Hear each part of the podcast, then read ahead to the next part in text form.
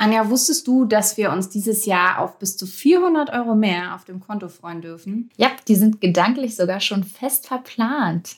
Ich sag bloß Sparquote erhöhen. Wie es zu dem Plus auf unserem Konto kommt, auf wie viel wir uns in etwa freuen dürfen und was wir gegebenenfalls dafür tun müssen, darüber sprechen Annika und ich in der heutigen Folge. Auf Geldreise, der Finanztipp-Podcast für Frauen mit Anja und Annika. Hallo, liebe Geldreisende. Hallo. Ihr Lieben, wir haben es Ende 2020 schon angekündigt. Also Steuern werden uns dieses Jahr ganz schön beschäftigen und so tatsächlich auch schon heute.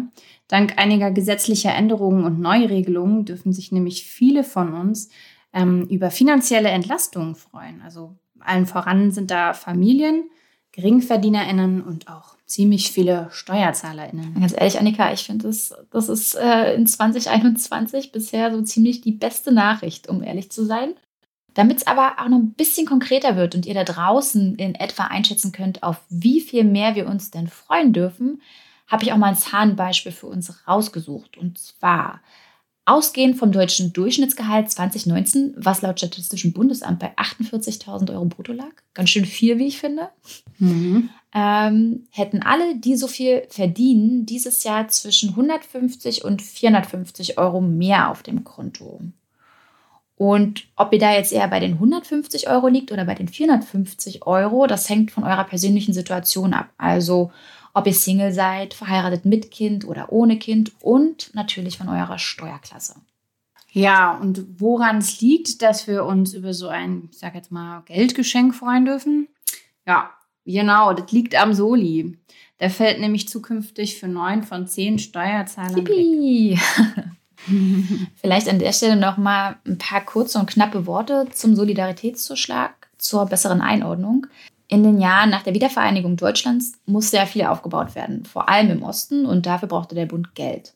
Deswegen wurde der Soli 1995 eingeführt, sozusagen als so eine Art Finanzierungsquelle für den Aufbau Ost. Und seitdem steht er auf unserem Lohnzettel. Und seitdem zahlen wir eben 5,5 Prozent auf die Einkommens-, Kapitalertrags- und Körperschaftssteuer. Und da wir den Soli als Zuschlag, zum Beispiel auf unsere Einkommenssteuer, zahlen, gilt, je mehr wir verdienen, desto mehr Einkommenssteuer wird fällig und desto mehr Soli müssen wir zahlen.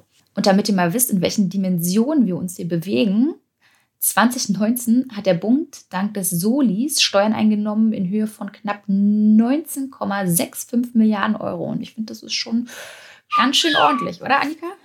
Oha, ja, nicht schlecht. Aber an der Stelle nochmal der Hinweis, also auf Kapitalerträge, also all das, was wir jetzt an Zinsen, ähm, Gewinnen, Dividenden und so weiter erwirtschaften, entfällt der Soli leider nicht. Auf die pauschale Abgeltungssteuer von 25 Prozent kommt zusätzlich 5,5 Prozent Soli. Also wäre ja schön gewesen, wenn es andersrum gewesen wäre. Oh ja. Wenn ihr euch an der Stelle jetzt fragt, wie eigentlich eure Aktien besteuert werden, da können wir euch die Folge 48 von unserer Geldreise ans Herz legen. Da haben Anja und ich nämlich ausführlich über die Besteuerung von ETFs gesprochen. Da könnt ihr gerne mal reinhören. Den Link packen wir euch auch in die Show Notes. Was ich auch immer ziemlich krass fand, ist, dass der Soli eigentlich überhaupt nicht zweckgebunden ist. Alles, was über den Soli an Geld in den Bundeshaushalt fließt, kann der Bund theoretisch nutzen, wie er will. Also zwar hat vorher der Solidarpakt dafür gesorgt, dass zumindest eine bestimmte Summe für den Aufbau Ost verwendet wird, aber Ende 2019 ist er ausgelaufen und von den mehr als 19 Milliarden eingenommenen Euros sind letztlich auch nur ein bisschen mehr als zwei Milliarden in den Solidarpakt geflossen. Also ja, genaue Zahlen aber nochmal in den Shownotes. Ich habe die jetzt ein bisschen verkürzt. ja, es ist schon ganz schön heavy auf jeden Fall. Auf jeden Fall lässt sich sagen, dass äh, für den Bund ganz schön viel an Steuereinnahmen wegfällt. Also wie eingangs erwähnt, es werden fast 90 Prozent der SteuerzahlerInnen keinen Solidaritätszuschlag mehr zahlen müssen. Ähm, voraussichtlich 6,5 Prozent nur teilweise. Genau, und das liegt ja letztendlich daran, dass die Grenze, ab welcher der Soli fällig wird, also diese sogenannte Freigrenze, drastisch, drastisch, drastisch, ich kann es nur nochmal wiederholen, angehoben wird. Ähm, letztes Jahr musste jeder, der mehr als 972 Euro Einkommenssteuer gezahlt hat, den Soli zahlen. Und für dieses Jahr liegt die Grenze bei sage und schreibe 16.956 Euro. Aber das müssen wir uns eigentlich gar nicht merken. Sinnvoller ist es, wenn wir uns daran orientieren, dass diejenigen mit einem Bruttojahresgehalt von knapp 73.000 Euro Soli befreit sind. Mit deinem drastisch, drastisch, drastisch, da hast du echt nicht untertrieben. Also ist ja schon ein ordentlicher Sprung, Anja. Wer das übrigens mal ausrechnen will, was der Wegfall des Solis fürs Konto letzten Endes bedeutet, das könnt ihr gerne machen und zwar mit dem Rechner des Bundesfinanzministeriums. Den packen wir euch natürlich in die Shownotes auch rein. Ja, wie gesagt, am besten ihr merkt euch einfach die Einkommensgrenze von knapp 73.000 Euro. Da müsst ihr kein Soli mehr zahlen. Diejenigen, die mehr verdienen, zahlen ihn teilweise. Und ich sage jetzt mal, die besser verdienen unter uns mit einem Gehalt von über 109.000 Euro brutto bleiben weiterhin bei den 5,5 Prozent kleben. Da fehlt mir noch ein bisschen bis ich da ankomme. Ja, mir auch, so, so ein bisschen. ja, ähm, wer mehr darüber erfahren will, kann sich gerne auch nochmal im Finanztipp Ratgeber zum Solidaritätszuschlag belesen. Da hat unser Finanztipp-Steuerexperte Udo ein paar hilfreiche Beispielrechnungen aufgestellt und ähm, erklärt auch mal, welche Grenzen jetzt für zusammen veranlagte Paare gelten. Link natürlich auch wieder, wie vorher, bei den weiterführenden Infos in unseren Shownotes. Ja, jetzt habe ich vorhin zwar gesagt, dass wir vor allem wegen des wegfallenden Solis mehr Geld in der Tasche haben. Das stimmt jetzt aber nur bedingt. Also äh, die erneute Anhebung des Grundfreibetrags, die trägt nämlich auch einen Teil dazu bei, dass unser Blick auf den Lohnzettel ein, uns ein wenig mehr als sonst, würde ich sagen, erfreuen wird. Der Grundfreibetrag wird um knapp 300 Euro angehoben. Das heißt, wir müssen erst Steuern zahlen ab dem Euro, der den Grundfreibetrag übersteigt. Und das ist bei Singles mit einem zu versteuernden Einkommen von über 9.744 Euro der Fall und bei zusammen veranlagten Paaren, die mehr als 19.488 Euro verdienen. Ja, und zusätzlich gibt es deutliche Entlastungen auch für Familien. Also der Kinderfreibetrag, der steigt auf 4.194 Euro je Elternteil und für beide Eltern gibt es dann das Doppelte. Mhm. Dabei fällt mir ein, dass nicht nur der Kinderfreibetrag steigt, Annika, sondern auch das Kindergeld. Also ich bzw. mein Kind freut sich über 15 Euro mehr im Monat. Juhu!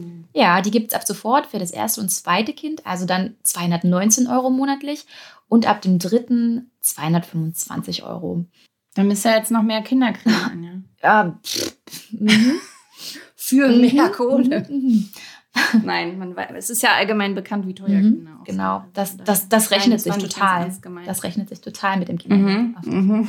Nee, an der Stelle aber noch ein kleiner Hinweis. Ihr bekommt nicht beides, also Kindergeld und Kinderfreibetrag. Hier gilt dann vielmehr entweder oder. Ähm, das Nette ist aber, dass ihr das bekommt, was für euch am günstigsten ist und sich in eurer Situation am ehesten für euch rechnet. Und dafür müsst ihr gar nicht viel machen. Das Finanzamt prüft automatisch mit eurer Steuererklärung, ob ihr nicht mit dem Kinderfreibetrag besser fahrt. Und das ist meist bei besser verdienenden Eltern der Fall. Jetzt mal ein konkretes Beispiel für 2021. Ihr seid verheiratet mit einem Kind und lasst euch zusammen veranlagen. Wenn ihr gemeinsam auf ein zu versteuerndes Einkommen von mindestens 69.000 Euro kommt, dann bringt euch der Kinderfreibetrag einen zusätzlichen Steuervorteil. Was ich ja so cool finde an dem ganzen Ding ist, dass das automatisch geprüft wird, was jetzt für mich besser ist. Also das ist doch klasse, oder? Ich weiß nicht, ob es das sonst irgendwie im Steuerbereich gibt, gefühlt nicht. Ja. ja. Aber alles läuft nicht automatisch, nämlich damit wir auch das Kindergeld bekommen, müssen wir rechtzeitig einen Antrag bei der für uns zuständigen Familienkasse gestellt haben. Und vor einiger Zeit haben Anja und ich, wie der Zufall es will, genau dazu eine Folge aufgenommen. Und zwar eine Folge, damit ihr gut durch das Antragswirrwarr kommen könnt. Ähm, wenn ihr wissen wollt, welche Fristen jetzt hier genau gelten, dann könnt ihr euch die Folgen Nummer 13 und Nummer 10 nochmal anhören. Da haben wir euch eine Checkliste hinterlegt, wo ihr eben alle wichtigen Fristen dann auch nochmal nachhören könnt. Oder beziehungsweise Checkliste eher einsehen könnt. Nachlesen. Damit ihr wisst, wie sich der Wegfall des Soli und die Erhöhung des Grundfreibetrags genau auswirken, also die Kombi davon, haben wir noch ein weiteres Rechenbeispiel für euch. Ich hoffe, ihr seid noch aufnahmefähig und habt noch Bock drauf. Ach Aber komm, so Anja, unsere Community, wir haben sie so oft gefragt, die haben sich alle gewünscht, dass da noch mehr Rechenbeispiele reinkommen. Ja, ich genau. Finde, hätte mich ausreden lassen, hätte ich gesagt, so wie wir euch kennen. Wollt ihr das, klar. okay, ich, ich halte jetzt die Klappe. Nein, alles gut. ja, also gehen wir mal vom Single aus, der monatlich 3500 Euro brutto verdient. Dann hat die Person dank der ganzen Steuervergünstigungen und Neuregelungen unterm Strich 479 Euro mehr raus im Jahr. Und dafür zum Vergleich eine verheiratete Arbeitnehmerin mit der Steuerklasse 3 und zwei Kindern, die monatlich 6.500 Euro verdient, bekommt übers Jahr 554 Euro mehr vom Chef ausgezahlt. Wir bei Finanztipp haben übrigens noch ein paar weitere typische Fälle aufbereitet, also auch zum Beispiel, wie es bei Alleinerziehenden aussieht, wie sich dann letztendlich unser Nettolohn dieses Jahr verändern wird. Und dazu hat uns der IT-Dienstleister Datev entsprechende Berechnungen zur Verfügung gestellt. Schaut gerne mal für die jeweiligen Fälle in die Tabelle rein. Ihr wisst, Link findet ihr wieder in den Shownotes und die seht ihr entweder über finanztipp.de slash podcast oder ihr geht über uns oder ihr geht über unseren Instagram-Account auf Geldreise und da einfach den Link in der Bio klicken. Ja, so viel würde ich sagen erstmal zu einigen diesjährigen Steueränderungen, die jetzt wirklich direkte Auswirkungen auf unser Portemonnaie haben. Und diesbezüglich gibt es aber noch ein paar weitere Punkte, die für den einen oder anderen sicherlich noch ganz interessant sind. Und die wollen wir euch natürlich auch nicht äh, vorenthalten. Also im Sommer 2020 hat der Gesetzgeber den Entlastungsbetrag für Alleinerziehende rückwirkend für 2020 und fürs Jahr 2021 deutlich erhöht. Und zwar auf 4.008 Euro. Und kurz vor Weihnachten hat er dann gesetzlich nochmal nachgebessert, sodass der jetzt dauerhaft bei 4.008 Euro bleibt. Und das Gute daran ist, den Entlastungsbetrag, den gibt es eben zusätzlich zum Kindergeld oder beziehungsweise zum Kinderfreibetrag. Und der reduziert das äh, zu versteuernde Einkommen und damit eben dann ähm, die Steuerlast. Unterm Strich bedeutet es dann, dass wir weniger Steuern zahlen. Ihr könnt den Entlastungsbetrag ähm, übrigens beantragen mit eurer Steuererklärung. Und zwar genauer mit der Anlage Kind. Ähm, alternativ müsst ihr aber nicht so lange warten und ihr könnt stattdessen die Steuerklasse 2 beantragen. Dann kann euer Arbeitgeber den Freibetrag schon bei der Gehaltsabrechnung berücksichtigen. Und um den Entlastungsbetrag geltend machen zu können, gibt es allerdings so ein paar Voraussetzungen, die ihr dann erfüllen müsstet. Genau, das lest ihr am besten einfach ganz in Ruhe im entsprechenden Ratgeber nach, den wir euch verlinken. Ich habe noch so einen Punkt, Annika, was für uns und ich glaube auch für ziemlich viele Geldreisende, die 2020 vor allem von zu Hause gearbeitet haben, auch ganz interessant sein könnte. Und zwar die sogenannte Homeoffice-Pauschale. Mhm. Mhm. Dank der können wir nämlich 5 Euro pro Tag geltend machen, allerdings nur für maximal 120 Tage, was ich ein bisschen schade finde, weil ich war definitiv mehr als 120 Tage im Homeoffice 2020. Ja, ich auch. Ja, ja, aber unterm Strich sind es ja trotzdem nochmal 600 Euro, die wir steuerlich absetzen können. Aber kleiner Wermutstropfen hier, die Homeoffice-Pauschale wird auf die Werbungskostenpauschale mit angerechnet. So richtig davon profitieren also nur diejenigen, die mit allen Werbungskosten insgesamt über 1000 Euro kommen. Und ich bin mal gespannt, ob ich das nicht dieses Jahr irgendwie hinbekomme. Wäre ja ganz nett. Sag mal, Anja, wie viele Tage warst du denn tatsächlich im also, Büro? Also ich.